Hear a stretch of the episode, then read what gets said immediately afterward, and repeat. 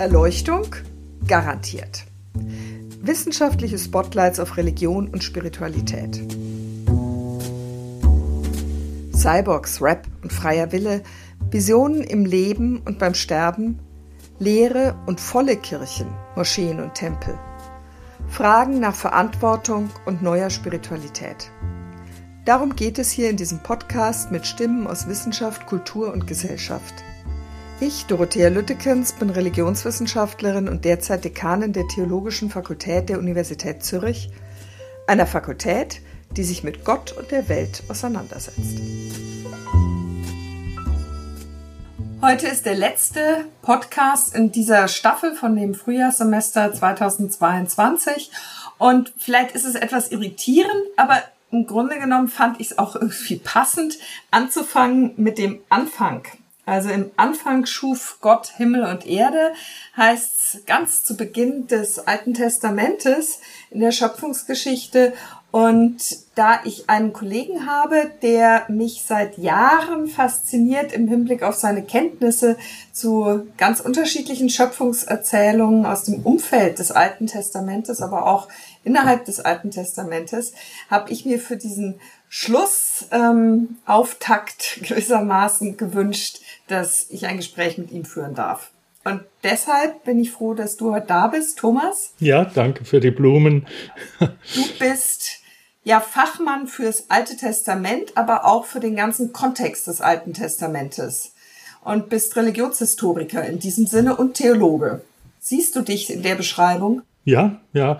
Also Fachmann ist natürlich für so ein breites Gebiet kann man vieles nur oberflächlich kennen, aber äh, das ist das Gebiet, mit dem ich mich beschäftige, ja. Und wenn du Historiker bist, dann wäre eigentlich das Erste, was vielleicht viele beschäftigt, wenn sie so an die Schöpfungserzählungen aus der Bibel denken, aus welcher Zeit stammen die denn überhaupt? Ja, also äh, kann man das sagen? Ja, das kann man sagen. Also aus dem ersten Jahrtausend vor unserer Zeitrechnung. Wir rechnen in großen äh, Zeiträumen in der, in der altorientalischen mhm. Religionsgeschichte. Also äh, man kann es auch vielleicht etwas mehr eingrenzen. Also die biblischen Texte sind plus minus um die Mitte des ersten Jahrtausends vor unserer Zeit entstanden. Man kann die Texte nicht so ganz genau datieren. Es gibt verschiedene Vorschläge. Es gibt auch einen groben Konsens darüber. Der Wendepunkt ist so etwa die Zeit des babylonischen Exils, also um 600 äh, vor unserer Zeitrechnung. Und die, wir haben wenige biblische Texte, die man zuversichtlich für älter halten kann, aber etwa so aus dieser äh, Zeit stammen die Texte. Also sind ungefähr 3000 Jahre alt. Ja, ja, 2500 ganz grob über den Daumen. Äh, das, äh, für die altorientalischen Großreiche ist das schon relativ spät. Da beginnt die Geschichte ja schon im äh, dritten Jahrtausend. Und viele Texte, die wir dort haben, stammen aus dem zweiten Jahrtausend, aber auch aus dem ersten Jahrtausend die gesamte altorientalische Religionsgeschichte überblickt. Ja. Ich habe ja. mich jetzt natürlich in der Vorbereitung nochmal mit diesen biblischen Texten beschäftigt und das sind ja schon in der Bibel allein sehr, sehr unterschiedliche Geschichten, die ganz am Anfang des ja. Alten Testamentes gerade hintereinander stehen. Also in der ersten Erzählung wird die Welt in sechs Tagen erschaffen, im siebten ruht Gott sich dann aus. Und zwar erst die Tiere und dann der Mensch. Und in der nächsten Erzählung, die direkt dahinter steht, wird erst der Mensch oder genauer der Mann, Adam, erschaffen, dann die Tiere und dann Eva, nachdem Gott Adam gewissermaßen narkotisiert hat. Also in der Zürcher Bibelübersetzung heißt es da, da ließ der Herr Gott einen Tiefschlaf auf den Menschen fallen und Gott erschafft dann Ad Frau, also die Frau Eva, nachdem Adam eingeschlafen ist, direkt aus seiner Rippe. Ja. Und Du hast mir mal gesagt, es gibt sogar noch einen weiteren biblischen Text, in dem ein Drache im Zusammenhang mit der Schöpfungsgeschichte vorkommt. Ja, in den Psalmen kommen solche Texte vor. Äh, nicht also Psalm 74 zum Beispiel und Psalm 89. Da wird die Schöpfung in Verbindung damit gebracht, dass Gott Meeresungeheuer äh, bekämpft und geschlachtet hat und dann die Welt geschaffen hat. Das erinnert an einen babylonischen Schöpfungsmythos, das äh, sogenannte Enuma Elish als oben äh, heißt das. Das ist äh, aus der äh, neubabylonischen äh, äh, Zeit, also ist so Ende zweites Jahrtausend, im Laufe des ersten Jahrtausends. Schon auch da ist man sich nicht ganz sicher, aber da wird erzählt in einem äh, Mythos, der noch viel weiteres umfasst als die Schöpfung, wird erzählt, wie der äh, Gott Marduk ein äh, Meeresungeheuer Tiamat, die also so für das Salzwasser steht, für das Meer, wie er das bekämpft, weil diese Tiamat die Götter bedroht, die eigentlich von ihr abstammen, also ihre Kinder und Enkelkinder. Äh, und er bekämpft sie dann im Auftrag der anderen Götter und äh, tötet sie, äh, indem er ihr äh, Winde hineinbläst in ihren Körper und das zerreißt sie. Und dann heißt es, dass er sie auseinandernahm wie einen Stockfisch und aus dem Rücken das Himmelsdach gebaut hat und aus dem Unterleib äh, eben die Erde und dann den Kosmos also so eingerichtet hat. Das ist nur ein, ein Teil. Später werden auch dann noch die Menschen geschaffen. Äh, also das ist natürlich ein Modell der Weltentstehung, das sagt, äh, die, die Welt ist ein Platz der Ordnung, der umgeben ist von Chaos. Nicht? Also Schöpfung ist Ordnung im Chaos schaffen. Und deswegen, um dieses Chaos zu bekämpfen, muss man stark sein, braucht mhm. man Kraft. Also Marduk ist der stärkste der Götter, alle anderen Götter scheitern daran. Äh, das ist natürlich auch eine Sicht der Welt, die sagt, die Welt, um zu, erhalten zu werden, braucht es immer wieder Kampf und Auseinandersetzung und, und Macht. Nicht? Da ist im Vergleich der, der Schöpfungsbericht am Anfang der Bibel sehr viel friedlicher. Nicht? Da sagt Gott, da geht Gott eigentlich ziemlich planvoll vor. Äh, die, die, das Chaos kommt nur so am Anfang noch vor, Tohu Wabohu, nicht? Und das alles ist vom Wasser überflutet mhm. und so. Aber im Grunde muss Gott nur sagen, wäre doch schön, wenn es jetzt hell wäre und bums ist das Licht da, nicht? Also er, er schafft eigentlich durch ein machtvolles oder zauberkräftiges, wie man das sagen will, Wort. Aber es gibt solche Schöpfungsberichte, die so friedlicher sind, auch im alten Orient. Aber es gibt noch andere Varianten. Es gibt mehr handwerkliche Varianten. Das ist zum Beispiel der zweite Schöpfungsbericht der Bibel. Da äh, töpfert Gott ja sozusagen den Menschen und auch die Tiere und er pflanzt Bäume. Das sind handwerkliche Tätigkeiten. Und im Orient ist sonst auch noch verbreitet das Modell der äh, der sexuellen Fortpflanzung, also Zeugung und äh, Geburt. Davon haben wir in der hebräischen Bibel nur noch Reste, aber zum Beispiel am Anfang von Psalm 90 ist auch davon die Rede, dass die Berge geboren wurden und die e-, Erde in Wehen lag. Also das, äh, diese Modelle gibt es auch noch. Das ist eine sehr, sehr große Diversität, die sich ja dann offensichtlich auch noch in der Bibel findet, wenn ich dich richtig verstehe finden sich in den Psalmen Überreste oder wie Zitate aus diesen anderen Schöpfungsgeschichten. Ja, Wir haben ja immer, das ist im Alten Orient ganz normal, man hat nicht immer ausformulierte Texte. Nicht in der ägyptischen Religionsgeschichte mhm. hat man eigentlich immer nur Anspielungen auf Mythen. Man hat selten erst in der späteren Zeit wirklich ausgearbeitete mythische Erzählungen. Vieles, das sind ja Kulturen, die in vielem auch auf mündlicher Überlieferung äh, basieren und vieles hat man mündlich weitergegeben mhm. und äh, was dann verschriftlicht wurde, spielt auch auf solche mündlichen Traditionen an. Bei der Bibel ist es so, dass sie, also die, die hebräische Bibel, äh, äh, da hat man offensichtlich versucht, in, einer, in Krisenzeiten einfach so die kulturelle Überlieferung schriftlich festzuhalten. Und äh, deswegen hat sie eigentlich hauptsächlich die Funktion gehabt, die, die Traditionen, äh, die kulturellen Traditionen zu dokumentieren. Also so sehe ich das. Und deswegen hat man auch sich nicht an solchen Widersprüchen gestoßen. Nicht? Das ist ja interessant, dass man gerade am Anfang der Bibel kriegt man als Leserin oder Leser zwei Versionen der Schöpfung ja. präsentiert. Ja. Das heißt, du würdest eigentlich sagen, dass das, also der, der Kreationismus, also die Auffassung, dass die Welt in sechs Tagen so wie es im ersten Schöpfungsbericht in der Bibel beschrieben wird, tatsächlich auch naturhistorisch sozusagen geschaffen wurde, dass das eigentlich ein völlig falsches Verständnis ist. Also dass das, ich war mal in den USA in der Nähe von Cincinnati im Creation. Museum und das ist ja faszinierend. Da wird ja sozusagen eine äh, in Anführungsstrichen realistische ja. Version äh, des Garten Edens nachgebaut und vorgeführt. Und äh, wenn man auf die Homepage dieses Creation Museums geht, dann taucht da der Slogan auf Prepare to Believe. Ja. Und das ganze Ding ist so aufgebaut, dass einem im Grunde genommen vorgeführt wird, ähm, warum die naturwissenschaftliche Erklärung, naturhistorische im Hinblick auf ähm, die Evolutionstheorie und so weiter, die eigentlich völlig verfehlt ist, sondern die Bibel so wortgetreu das beschreibt, wie es tatsächlich ja. war.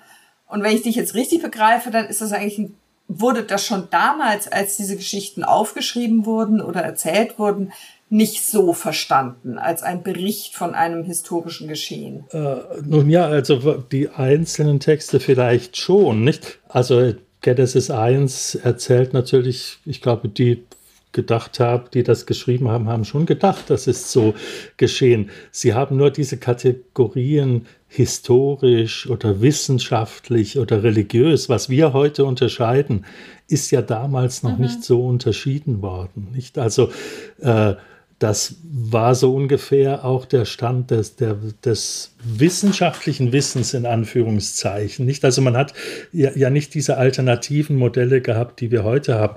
Wir haben auch in der, im, im alten Orient sehr lange keinen, keinen Zugang zur Geschichte der Dinge überprüft, der fragt, ist das wirklich so gewesen? Nicht? Das hat sich dann im Laufe der Zeit, vielleicht aus der, äh, schon auch aus der antiken Geschichtsschreibung hat es angefangen, aber das ist uns heute selbstverständlich, dass wir fragen, ist das ein fiktionaler Text oder ist das ein Text, der berichtet oder berichten mhm. will, was die Wirklichkeit ist. Diese Unterschiede hat man damals nicht gemacht und das ist das Irritierende, nicht? Also, äh, äh, dass, dass wir es für uns schwer ist nachzuvollziehen, welchen äh, Status haben solche Texte eigentlich gehabt, mhm. aber man hat sie, äh, sie haben zumindest einen, einen, man hat ihnen eine gewisse Wirklichkeit zugeschrieben, denn äh, dieser, zum Beispiel dieses Enuma Elish, dieses babylonische Schöpfungsgeschichte, legitimiert mhm. natürlich, dass Marduk der Hauptgott von Babylon ist, dass Baby, äh, Babylon, äh, die Stadt Babylon die Hauptstadt ist und dass der König von Babylon der Oberkönig ist von dem ganzen Reich. Nicht? Also mit solchen Texten hat man schon sehr reale bis hin zu politischen Realitäten äh, legitimiert. Also meinst du, das gilt auch für diese biblischen frühen Erzählungen? Äh, ich denke, die haben auch äh, Funktionen gehabt. Ja, die sind ja eher jünger als jetzt diese äh, babylonischen Texte, nicht? Also ich denke, dass die einzelnen Texte, wir gehen ja heute auch davon aus, dass zum Beispiel der erste und der zweite Schöpfungsbericht in der Bibel, dass die ursprünglich nicht in einem literarischen Zusammenhang entstanden sind. Nicht? Das sind verschiedene Textbereiche, die man später äh, kombiniert hat. Und äh, so, wenn, wenn, man den ersten, zweiten Schöpfungsbericht, zum Beispiel die Paradiesgeschichte, weiterliest, dann ist ja da klar, dass äh, die Menschen also aus dem Paradies vertrieben werden, damit sie Ackerbau äh, betreiben. Äh, also die, die Erde äh, kultivieren. Und dann geschieht ja das mit Kain und Abel, dass, dass also äh, Kain seinen Bruder Abel erschlägt und er wird, für ihn wird das Land dann unfruchtbar und von ihm stammen dann die Nomaden ab und die Musiker, die herumziehen und die Schmiede und so etwas.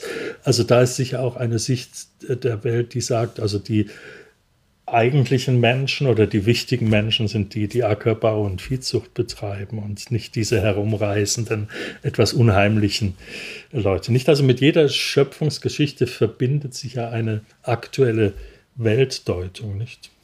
Und mit deiner Weltdeutung heute, was, was fasziniert dich an dieser Schöpfungsgeschichte? Also vielleicht an der ersten sogar. Ja, man kann ja die erste Schöpfungsgeschichte, also äh, sie, sie zeigt doch, dass Menschen versucht haben, äh, nachzudenken, äh, was ist eigentlich nötig, damit die Welt, die wir heute kennen, äh, überhaupt existieren kann. Nicht? Also was ist eigentlich grundlegend? So haben Sie, äh, stelle ich mir vor, hat jemand sich da überlegt. Nicht? Und dann sagt er, grundlegend ist erst einmal das Licht, damit man überhaupt etwas sieht. Und dann ist grundlegend, dass es Lebensräume gibt, dass es eine trockene Erde gibt, einen Himmel darüber, ein Meer, dass also diese räumlichen Grunddimensionen gesichert sind. Mit dem Licht ist schon die Zeit auch gesetzt, Tag und Nacht. Und man muss erstmal eine, eine trockene Erde haben, um dann Pflanzen anbringen zu können. Und Pflanzen sind nötig, damit Tiere sich ernähren können. Also müssen die Pflanzen vor den Tieren geschaffen werden und so. Also das ist ja eine, eine Reflexionsleistung, die jetzt äh, im Ansatz nicht anders ist, wie wenn heute Kosmologen zurückfragen, also aus welchen einfachen, einfacheren oder hochkomplexen Zuständen hat sich eigentlich, wie haben sich eigentlich Sterne entwickelt, wie haben sich Planeten entwickelt, mhm. wie haben sich Galaxien entwickelt. Das ist eigentlich eine sehr ähnliche Herangehensweise an die, an die Wirklichkeit. Und was mich auch noch fasziniert am, am äh, ersten Schöpfungsbericht ist das, äh, meistens hört man ja auf, da zu lesen, nicht? Und Gott sagt dann, alles war sehr gut, nicht? Aber die Geschichte geht ja weiter und dann am Anfang der Flutgeschichte schaut Gott sich die Erde an und sagt, die ist ja total heruntergekommen, nicht? Die ist so verdorben. Mhm. Ich, das freut mich ja, dass ich das überhaupt gemacht habe und er beschließt, das alles wieder zu vernichten, nicht? Also aus der Sicht dieser Urgeschichte ist die Welt, in der wir leben, nicht die Schöpfung Gottes. Nicht? Das ist eine Spannung zwischen Schöpfung und Erfahrungswirklichkeit. Also es ist dogmatisch sagt man dann schnell, das ist die gefallene Schöpfung oder so, weil man das dann mit dem mit Genesis 3 als Sündenfall in, in äh, Zusammenhang bringt. Aber es ist ein Bruch da, nicht? Also die Welt ist nicht mehr so, wie Gott sie gewollt hat. Und das entwickelt ja in der Bibel dann die Dynamik, äh, dass man eine neue Schöpfung erwartet oder eine Veränderung oder Verbesserung der Schöpfung oder dass Gott ständig wieder kreativ eingreift in die Welt. Am Ende von äh, der, des ersten Schöpfungsberichts denkt man, die Welt ist fertig, Gott kann sich zur Ruhe setzen, nicht? Die funktioniert alleine, aber es ist irgendwas ist da aus dem Ruder gelaufen. Also und dich fasziniert dieser ja, Bruch? Ja, dass Menschen so denken, nicht? Und das, äh, äh, es ist nicht einfach alles, was da ist, ist Schöpfung Gottes, sondern es gibt, also der Gedanke der Schöpfung bringt ja noch so einen Gedanken in die Wirklichkeitswahrnehmung, äh, dass nicht alles, was ist, gleich gut ist oder so, oder dass es Potenziale gibt, die nicht ausgeschöpft sind, die, dass man Dinge, dass Dinge anders laufen könnten in der Welt, als sie äh, laufen. Und das, das finde ich vom Ansatz her, also selbst wenn man jetzt nicht äh, religiös oder theologisch ist und das nicht mit Gott in Verbindung bringt, ist es aber doch eine, äh, eine öffnet es eine sehr differenzierte Sicht auf die Wirklichkeit. Die Welt ist nicht nur, was der Fall ist, sozusagen, nicht? sondern die Welt enthält ja. Potenziale, sie enthält Möglichkeiten, sie ist in einer geschichtlichen Dynamik. Äh, ja, und da, das, denke ich, ist äh, grundgelegt in diesen biblischen Erzählungen. Oder darüber hat man damals im Rahmen des damaligen Weltbilds, der damaligen Wirklichkeitsvorstellung auch nachgedacht. Du hast in einem deiner Texte, ähm, wo es um Wirklichkeiten und Möglichkeiten des Menschseins geht, also auch um diese Potenziale, die du eben angesprochen hast, da hast du mal geschrieben und der, der Satz hat mich irgendwie nicht, na, äh, nicht losgelassen, die Sätze, dass ähm, sich die Schöpfung in Genesis 1, also in diesem biblischen Text, der ganz am Anfang des Alten Testamentes steht, sich nicht einfach der Gestalt vollzieht, dass Gott seine Pläne in die Tat umsetzt. Gott spricht und es geschieht. Gott macht, aber von Anfang an wirken die Schöpfungswerke an der Schöpfung mit und übernehmen zum Teil auch Herrschaftsaufgaben. Das Wasser sammelt sich im Meer, die Erde lässt Pflanzen wachsen, Sonne und Mond herrschen über Tag und Nacht und so weiter. Und du sagst dann, Gott pflegt von Anfang an einen kooperativen und nicht direktiven Schöpfungsstil. Was heißt ja, das? Ist, äh, da, ich, ich, finde das interessant, weil, weil äh, Genesis 1 natürlich vor allem dieses Direktive betont. Nicht also Gott denkt sich etwas aus, wie es sein sollte, und dann sagt er, so soll es sein, und dann ist es so. Aber wenn man eben in die Details schaut, äh, sind, ist dieses äh, Großkonzept, sieht man, ja, die Erde ist da auch beteiligt. Nicht also Gott sagt, die Erde soll doch äh, äh, soll doch Pflanzen hervorbringen. Dann heißt es, dass die Erde die Pflanzen hervorbringt. Nicht also Gott, äh, und das signalisiert doch, dass Gott als Schöpfer nicht unbedingt so gedacht werden muss, dass er alles selber ausführt. Noch stärker ist das ja in, im zweiten Schöpfungsbericht, wo Gott äh, den Menschen ja zuerst schafft.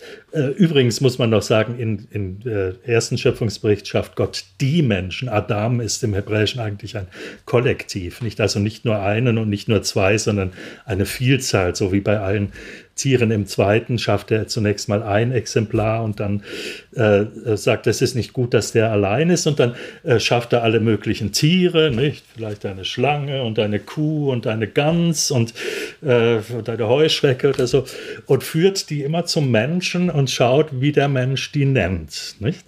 Und der Mensch äh, sagt, ja, das ist wohl eine Gans aber äh, ist jetzt vielleicht nicht der Gesprächspartner für mich nicht? oder der Lebens. Also das ist ja auch, ja. dass Gott wie, wie experimentiert, nicht? Er, er, er, probiert aus, was passt zu dem ja. Menschen und der Mensch ist beteiligt. Der Mensch darf die Dinge benennen und der Mensch darf sagen, ja, das passt zu mir oder das passt nicht zu mir. Jetzt gehörst du ja zu den Theologen, die einerseits offensichtlich eine stark religionshistorische Faszination haben. Also diese Texte faszinieren dich als historische ja. Zeugnisse einer vergangenen Zeit. Und gleichzeitig habe ich dich in den letzten 18 Jahren, die ich dich jetzt schon kenne, immer wieder so gehört, dass du sagst, das sind aber Texte, die heute auch noch was zu sagen haben. Und zwar nicht nur den Frommen. Und das das nimmt mich noch Wunder. Also gerade diese Schöpfungsgeschichte, die haben, die setzen einen ungeheuer ja. personalen Gott voraus. Also Gott ist es, der da handelt und nicht irgendwie eine vage Kraft.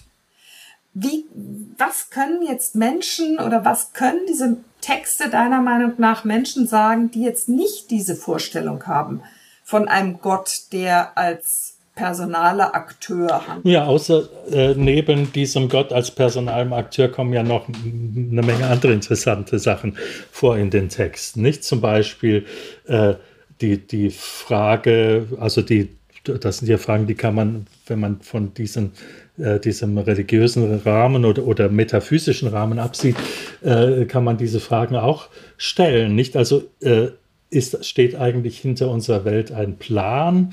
oder eine Absicht? Hat sie, läuft sie auf irgendein Ziel zu oder, oder ist sie zufällig und was ist unser Platz in dieser Welt? Also über solche Dinge äh, nachzudenken. Oder ist die, die Welt in, der, in Genesis 1, in dem, im ersten Schöpfungsbericht werden ja die Menschen als Letzte geschaffen, nicht? Und sie bekommen die Verantwortung für die Tiere. Sie sollen dafür sorgen, dass die Tiere sich von Pflanzen ernähren und nicht gegenseitig auffressen, nicht? Und daran scheitern sie ja offenbar. Nur der Noah schafft das nochmal mit in der Arche. Sonst scheitern die Menschen daran. Also haben wir eigentlich auch einen, äh, haben wir Menschen irgendwie einen Auftrag, die Welt äh, zu gestalten? Haben wir auch eine Verantwortung? Ich denke, man kann auch, wenn man die Welt äh, wenn man davon ausgeht, wie die heutige Kosmologie es sagt, da hat es mal einen Urknall gegeben, dann in Jahr Milliarden hat sich die Welt entwickelt und das Leben hat sich durch äh, Evolution entwickelt, ist es doch irgendwie, also für mich zumindest, staunenswert zu sagen und ich bin eigentlich eines der Resultate äh, davon, nicht? Und äh, mein Leben hängt mit dem ganzen Kosmos zusammen, mit dem ganzen äh, Universum und dass man sich dann in dieser Welt nicht aufführt wie die Wildsau, sondern vielleicht einen gewissen Respekt auch für die, äh, das hat, was es noch in der Welt gibt oder dass wir, dass wir uns mit den Tieren verwandt äh, fühlen und äh, sehen, das äh, findet man ja heute auch, auch naturwissenschaftlich immer mehr heraus, dass ja auch, dass viel mehr Tiere zum Beispiel Schmerzen empfinden, als wir das denken oder, oder rudimentär eine Art von Selbstbewusstsein auch haben. Nicht? Also äh, also sorgsam darauf zu achten, wie wir mit der Welt verflochten sind. Das finde ich zum Beispiel etwas, wozu diese biblischen Texte anleiten können. Ich sehe das eher als wir können diese Texte heute, glaube ich, ja oder sicher nicht mehr Wort für Wort rezipieren. Es geht ja schon gar nicht. Man kann äh, äh, die ersten zwei Kapitel der Bibel nicht auf eine, das sind einfach zwei verschiedene Erzählungen. Nicht? Die kann man nicht auf eine, eine Schnur mhm. fädeln. Aber ich sehe das eher so, dass man das, das sind literarische Texte, die uns einmal aus unserer Alltagswelt herausnehmen, die uns in eine andere Welt, in eine andere Wirklichkeit, auch in eine vergangene Welt stellen.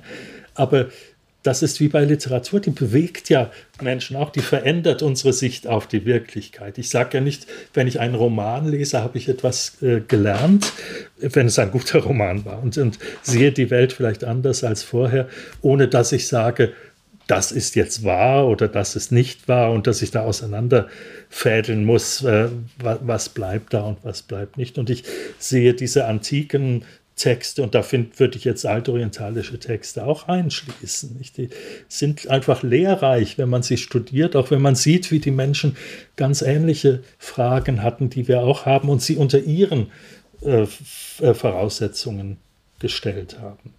Das hieß aber im Grunde genommen, wenn man das ernst nimmt, dass ägyptische Texte oder babylonische Texte genau so ein ein Potenzial bieten können für eine heutige Auseinandersetzung ja. mit uns und mit ja. der Welt.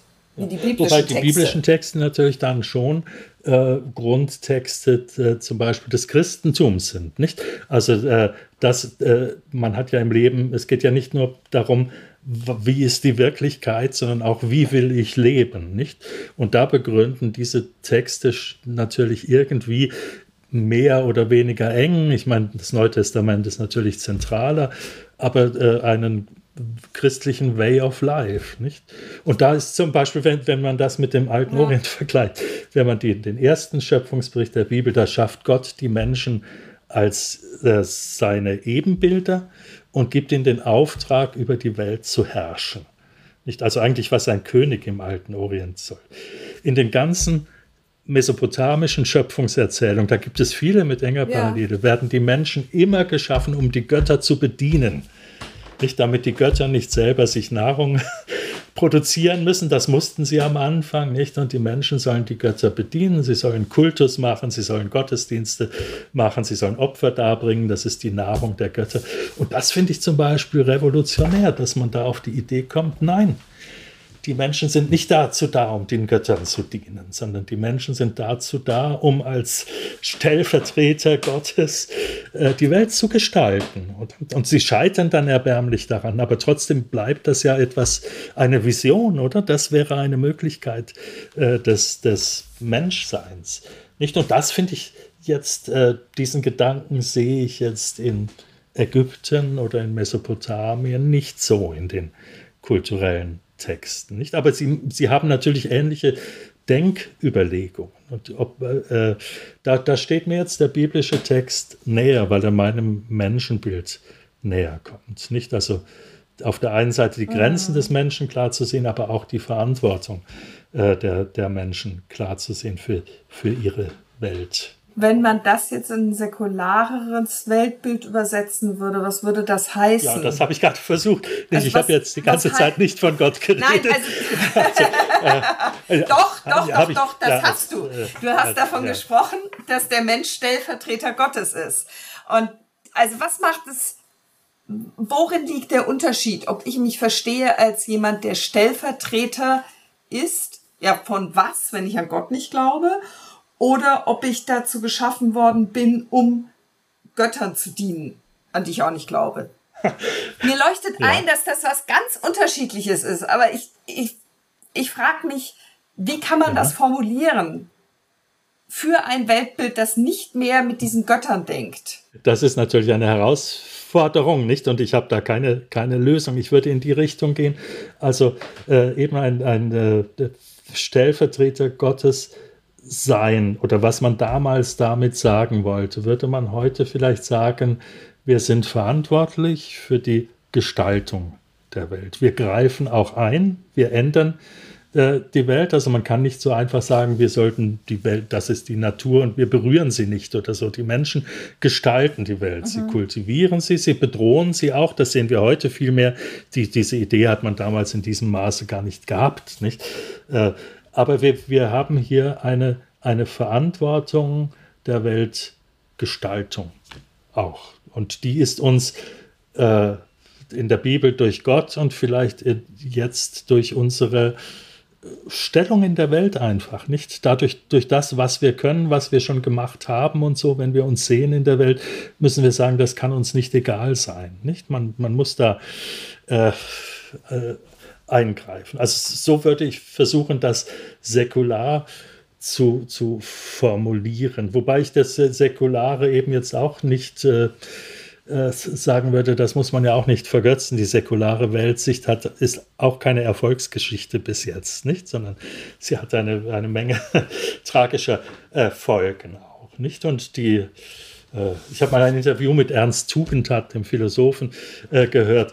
Der hat gesagt, für ihn also er hat sich ganz klar atheistisch geäußert, aber für ihn ja. ist eigentlich das Traurigste an der säkularen Welt, dass er sich bei niemand bedanken kann für die Schönheit der Welt. Oder? Und äh, ja, äh, ich, ich denke, der, der, der Gottesgedanke bewegt sich ja auch auf einer Ebene, ich versuche das mir so zurechtzulegen, auf einer Ebene, die sowieso äh, sehr komplex und sehr abstrakt ist. Nicht also gibt es Freiheit, gibt es Gerechtigkeit, gibt es Liebe. Darüber kann man lange diskutieren und es hängt immer davon ab, was man, wie man Freiheit oder Gerechtigkeit oder Liebe äh, äh, definiert. Und gibt es Gott, kann man auch lange darüber diskutieren, nicht? Und das hängt auch davon ab, wie man Gott oder Götter oder Transzendenz äh, definiert. Aber es gibt eben nicht nur die Frage, gibt es das, sondern möchte ich leben? Möchte ich leben in einer Welt ohne Freiheit? Möchte ich leben in einer Welt ohne Liebe? Möchte ich leben in einer Welt ohne Gerechtigkeit? Oder möchte ich leben in einer Welt, wo es niemand gibt, bei dem ich mich bedanken kann und niemand gibt, bei dem ich protestieren kann? Nicht, das ist ja auch ein wichtiger Punkt in der, äh, in der Bibel. Möchte ich so leben, nicht? Also wir sind ja in unserer Lebensführung nicht nur der Faktizität des Gegebenen ausgeliefert, sondern wir leben ja vielleicht auch im Protest gegen die Wirklichkeit, nicht? Und ich finde, man muss diese Vielfalt der religiösen Dimensionen äh, wiederentdecken und darf sie nicht reduzieren, bildet jetzt die Religion die Wirklichkeit ab. Ich würde auch nicht das Gottesbild von äh, äh, äh der, der ersten Kapitel der Bibel heute eins zu eins übernehmen. Nicht? Also ich äh, denke, wenn wir zum Beispiel Evolution ernst nehmen, dann müssen wir äh, uns einen Gott vorstellen, der eben nicht vorher weiß, was, äh, also wenn man da, das mit einem Gottesgedanken verbinden wollte, nicht, müsste man Gott so denken, dass Gott eher schafft, indem er sagt, nun, ich gebe mal einen Impuls, nicht einen kreativen Impuls, und dann schaue ich mal, was da herauskommt, nicht? Und äh,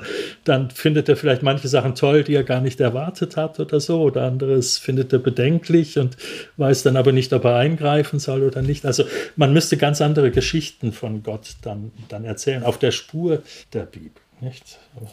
Und gleichzeitig würdest du wahrscheinlich sagen, obwohl du jetzt so sprichst, als wäre Gott eine Person, muss man dieses Gottsein nicht so denken. Ja, es, äh, es ist immer nicht so einfach zu denken. Nicht in der Bibel gibt es ja auch die Tradition, die ganz stark ist in der hebräischen Bibel, dass Gott eben nicht abbildbar ist und nicht vergleichbar und dass Gott nicht mit nichts vergleichbar ist, nicht auch nicht mit einem Menschen oder so. Also all diese dass all diese Anthropomorphismen und Soziomorphismen Behelfe sind, von etwas zu sprechen, was wir einfach nicht begreifen, oder? Wo, wo wir als Menschen viel zu klein sind.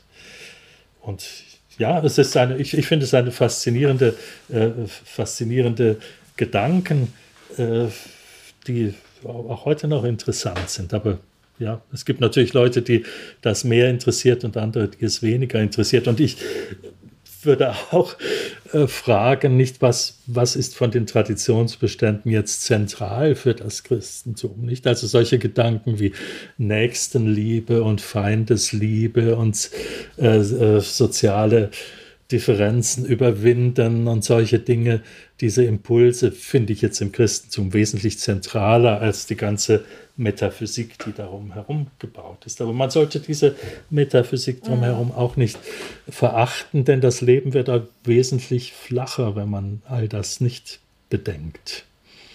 Das ist ein guter Schlusssatz, Thomas, für, für unser ja. Gespräch heute und auch jetzt für diese zweite Staffel unseres Podcastes. Ganz herzlichen Dank für deine Zeit heute und für die ganzen Gedanken und die Offenheit, mit der du jetzt darüber gesprochen hast, über diese Vielfalt von Schöpfungsgeschichten und vielfältigen Möglichkeiten, diese ja, Gesamtwirklichkeit und unser Stehen in dieser Wirklichkeit anzuschauen. Ja, ich freue mich, wenn Sie dann auch, also ich freue mich erstmal, dass Sie überhaupt zugehört haben und äh, bin froh, wenn Sie nächsten Herbst dann wieder mit uns dabei sind, hier beim Zuhören zu allen möglichen Themen, die sich um dieses weite Feld von Religion und Spiritualität ranken und die uns in dieser Fakultät beschäftigen.